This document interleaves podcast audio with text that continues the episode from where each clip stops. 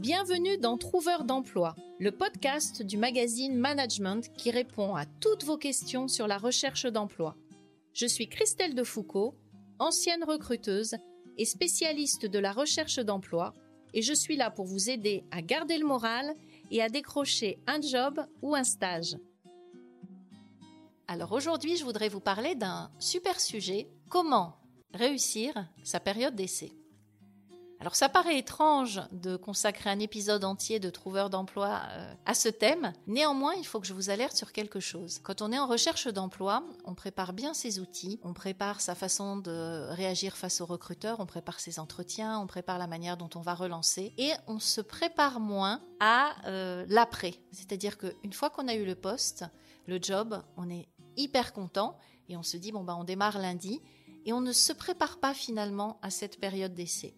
Alors je ne sais pas si c'est la raison ou une des raisons, mais il faut savoir qu'il y a beaucoup de périodes d'essai qui sont interrompues avant la fin, du côté de l'employeur bien entendu, mais souvent du côté du collaborateur. Donc pour éviter que votre période d'essai s'arrête en cours et pour faire en sorte qu'elle vous permette de mettre un pied dans l'entreprise et puis l'ensemble du corps et puis tout votre cœur dans l'entreprise, je vais vous donner aujourd'hui différents conseils notamment à trois niveaux, pour que cela fonctionne. Premièrement, d'un point de vue mental, deuxièmement, d'un point de vue organisationnel, et ensuite au niveau humain.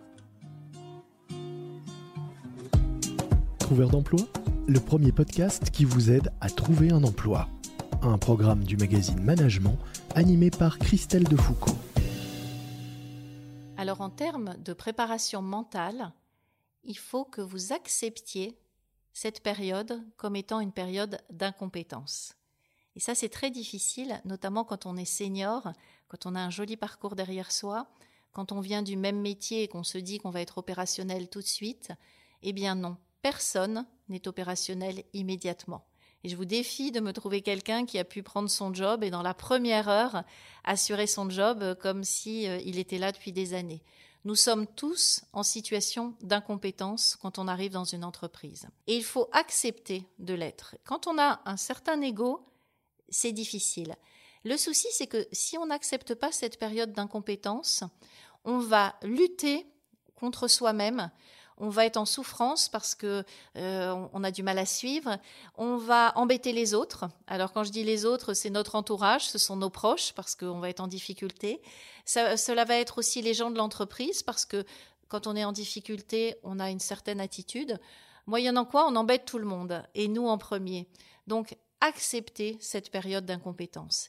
Alors elle a été évaluée, et c'est pour ça aussi que les périodes d'essai existent. On dit, en fonction des postes, qu'une personne est incompétente pendant un mois, trois mois, voire jusqu'à six mois pour certains postes. Alors attention, être incompétent, ça ne veut pas dire euh, que euh, je me tourne les pouces, ça ne veut pas dire que je ne fais rien dans l'entreprise, mais j'accepte notamment d'être en observation, de regarder, d'être un peu sur les bancs de l'école, de ne pas intervenir tout le temps. Euh, j'accepte de ne pas savoir, j'accepte de questionner, j'accepte que ce soit des plus jeunes qui me donnent des réponses, j'accepte que ce soit des personnes qui m'aident, même si elles ont des postes qui ne sont peut-être pas au niveau euh, du mien. Voilà, je suis dans l'acceptation euh, de l'aide de l'autre. Il faut donc faire preuve de beaucoup d'humilité, de capacité d'écoute, et il faut surtout savoir se taire.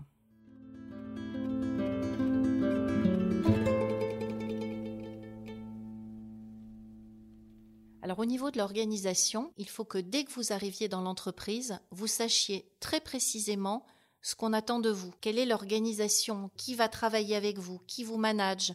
À quel moment ont lieu les points? S'il n'y a pas de points, euh, ben, il faut que vous alliez vers la personne qui euh, pourra vous aider. Dès qu'il y a une difficulté, dès qu'il y a un moment où euh, vous ne savez pas dans quelle direction aller, n'hésitez pas à faire appel aux autres et à leur demander parce que il n'y a rien de pire que de rester dans l'ignorance ou de se tromper et de continuer dans son erreur. Donc, dans votre euh, organisation de travail, essayez de repérer justement quelles sont les personnes qui vont pouvoir vous aider. Alors il y a un des secrets, on a parlé euh, de la prise de notes lors des entretiens euh, de recrutement lors d'un précédent épisode de Trouveur d'emploi un des secrets quand on est en période d'essai, c'est de prendre des notes, d'avoir un carnet, un stylo, de prendre des notes en permanence, de noter tout ce qu'on ne sait pas. Et il y a plein plein de choses qu'on ne sait pas. On ne sait pas où sont les toilettes, on ne sait pas où est la cantine, on ne sait pas euh, où se trouve le parking. Et tous ces éléments-là font que ça nous perturbe dans notre quotidien professionnel. On ne connaît pas les noms des gens, on ne connaît pas leur code, on ne connaît pas leur vocabulaire. Et puis euh, c'est difficile parce que ils ont tout a l'air tellement facile pour eux, tout a l'air tellement évident dans leur manière de se déplacer les uns vers les autres, de d'échanger, de parler euh, avec les mêmes codes, et on se sent en fait, au début, on se sent un peu un étranger. Mais euh, on a un allié, et notre allié, c'est le temps. Et c'est quand on est en période d'incompétence, il faut accepter euh, que cela va prendre du temps de monter en compétence. Mais notamment la prise de notes est essentielle. Et encore une fois, même si on est senior, même si on est un super grand patron, même si on a déjà occupé ce poste avant, on prend des notes. Alors euh, sur un ordinateur, sur un téléphone, mais on prend des notes parce que ça nous permet aussi le soir, et ça c'est dans ma petite organisation personnelle que je vous conseille, le soir, réviser. Réviser. Euh, qui fait quoi euh, qui et quoi Qu'est-ce que ce mot veut dire? Ils ont répété ce mot toute la journée. J'ai aucune idée de ce, que, de ce que ça veut dire. Je l'ai noté. Je fais mes recherches. On m'a demandé plusieurs fois de travailler sur ce sujet, je n'ai aucune idée de ce qu'est ce sujet. Bon, ben, je fais mes recherches.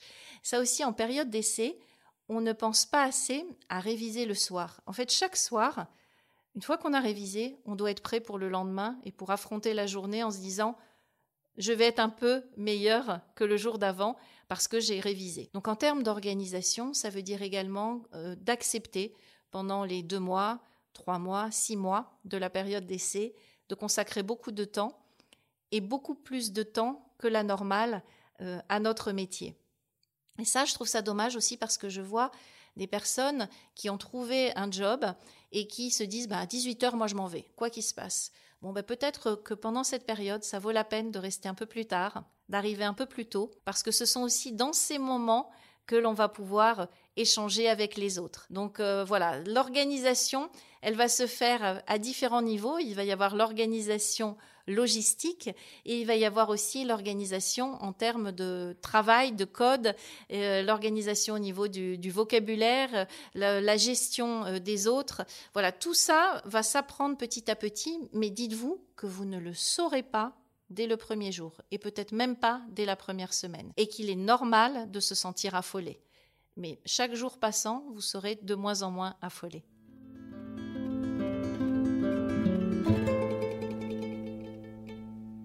Alors au niveau humain, c'est ce qui va être le plus important, c'est de bien repérer les personnes. Moi, je conseille presque de faire euh, ce qu'on appelle une analyse systémique de votre service, des gens qui vous entourent. Je connais même des candidats qui ont fait des choses vraiment intéressantes. Je connaissais un candidat qui avait, qui utilisait une, une table chez lui pendant sa période d'essai, qui avait fait des petits cartons avec les noms. C'était un petit peu comme euh, le Cluedo. Mademoiselle Rose, le professeur Violet. Donc il avait mis des noms des personnes, euh, des visages, etc. Et il euh, jouait ses pions, c'est-à-dire qu'il avait repéré par exemple que telle personne de tel service était amie avec telle autre personne, et il regardait tout, tout ce qui se passait finalement entre les êtres humains. En tout cas, même si vous décidez de ne pas cartographier tous les gens qui vous entourent d'un point de vue euh, professionnel, repérez surtout ceux qui vont pouvoir vous aider, repérez vos alliés, ceux qui vont vous donner de l'information, qui vont pouvoir vous soutenir. Évitez, si vous pouvez, de rentrer dans des conflits, parce que ça, ça arrive très souvent aussi. On est en période d'essai, on débarque et euh, il y a telle équipe qui est en guerre contre telle équipe, tel service qui est en guerre contre tel service, et on est projeté dans une guerre sans vraiment trop savoir comment se situer. Et là, si possible, tant qu'on ne connaît pas les tenants, les aboutissants, tout ce qui est en jeu, il faut essayer de rester le plus neutre possible dans euh, les échanges et les interéchanges. Et comme il y a de l'humain, il y a des choses que l'on peut faire avec nos collègues. Je pense à des choses toutes bêtes. Par exemple, le repas de midi. Quand on arrive, et notamment si on a été étudiant, que c'est notre premier job, on n'a pas toujours des sous pour partir euh, manger euh, avec les collègues s'ils mangent en extérieur.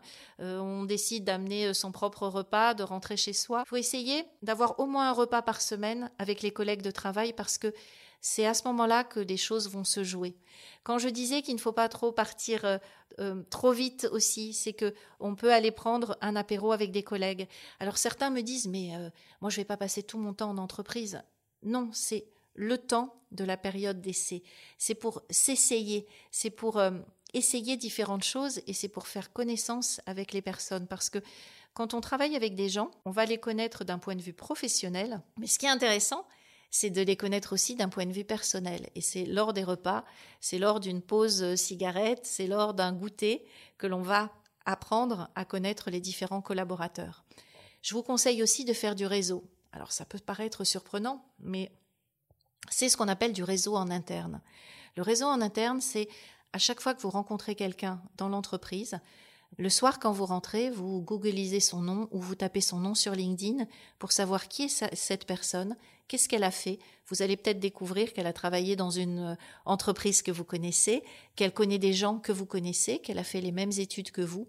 Voilà, cartographiez bien les gens comme on l'a dit, identifiez bien toutes les personnes qui constituent votre réseau, regardez aussi ce qui se passe dans les autres services.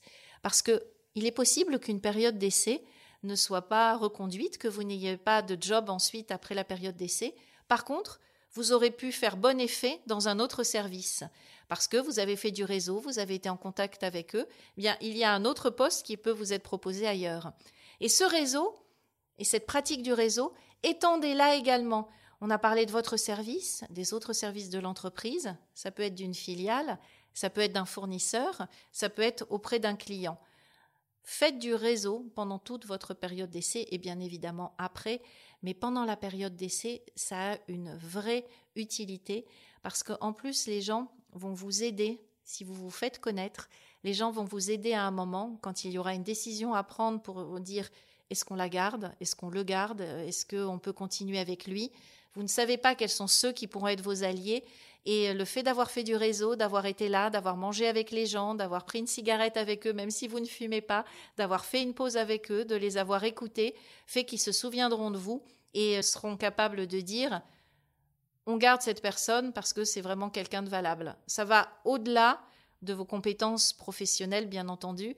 Là, on est beaucoup plus dans tout ce qui va être savoir-faire, votre savoir, au-delà de votre savoir-faire, votre savoir-être. Et euh, c'est pour ça que je dirais d'un point de vue humain, pensez à votre personal branding, pensez à votre image, parce que ce qui arrive aussi quand euh, on, démarre dans une entreprise, c'est que on est dans le savoir-faire. On fait, on fait, on veut montrer, on fait beaucoup de choses et on ne sait pas toujours comment mettre en avant ce que l'on a fait.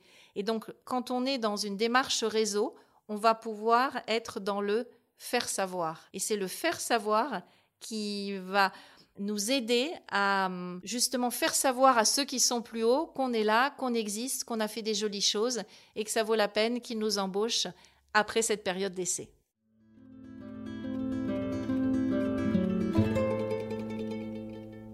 Alors avant de nous quitter, je voudrais vous donner un petit secret. Si vous êtes sur le réseau social professionnel LinkedIn et que vous avez tendance à publier un petit peu, je vous conseille de faire une publication pour annoncer à l'ensemble de votre réseau que vous venez d'intégrer une entreprise. Vous citez le nom de l'entreprise, vous citez le nom de votre manager, vous rajoutez un visuel ou une photo de l'entreprise, de votre bureau, de vous avec votre chef, enfin de ce que vous voulez, mais vous faites une publication pour dire Yes, le réseau, ça y est, j'ai trouvé. Vous remerciez d'ailleurs le réseau vous verrez que beaucoup, beaucoup, beaucoup de gens du réseau sont très solidaires et viendront vous féliciter. Avant de publier, bien entendu, vous demandez l'accord du service communication de l'entreprise, du service marketing, voire du manager pour être bien OK avec eux par rapport à ça et vous faites une publication comme un ambassadeur. Alors, moi souvent, les chercheurs d'emploi me disent non, non, non, j'attends la fin de ma période d'essai pour faire ça. Grosse erreur Il faut le faire au début de la période d'essai. Parce que si ça fonctionne, et ça va cartonner, parce qu'on est toujours très heureux sur un réseau social quand quelqu'un a trouvé un job, donc on vient liker, on vient commenter, on vient féliciter, si cela fonctionne, ça montre à l'entreprise que vous êtes un potentiel ambassadeur sur les réseaux sociaux, que vous allez communiquer au nom de l'entreprise et ça motivera votre manager, votre management à vous garder après la période d'essai. Donc faites-le au début et n'attendez pas la fin. C'est la fin par contre en ce qui nous concerne. Je vous souhaite une très belle journée, je vous souhaite de très bons entretiens et surtout de très belles périodes d'essai et je vous dis à bientôt pour un prochain épisode de Trouveur d'emploi. Retrouvez-nous sur LinkedIn, sur la page de management ou sur la mienne. N'hésitez pas à me poser toutes vos questions, même les pires, et j'essaierai d'y répondre dans un prochain épisode.